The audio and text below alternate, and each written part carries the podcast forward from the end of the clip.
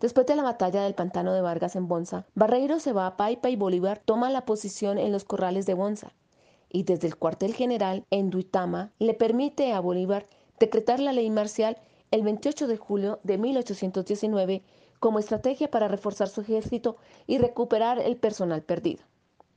Esta ley marcial decía que todos los hombres desde los 15 años hasta los 40 años, solteros o casados, se presentarían con sus caballos en cualquiera de los sitios señalados, es decir, parroquias, jefes militares, alcaldes o cualquier autoridad civil, y serían llevados al cuartel general todos los hombres que se hubiesen presentado en dichas jurisdicciones para permanecer allí 15 días.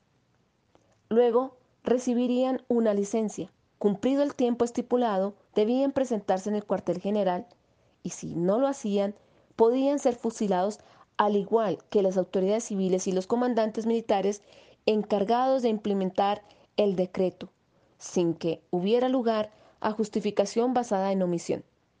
Los únicos que estaban excluidos del decreto eran los eclesiásticos y los empleados públicos. El decreto se aplicó en las provincias de Tunja, Casanare, San Martín, Pamplona y El Socorro.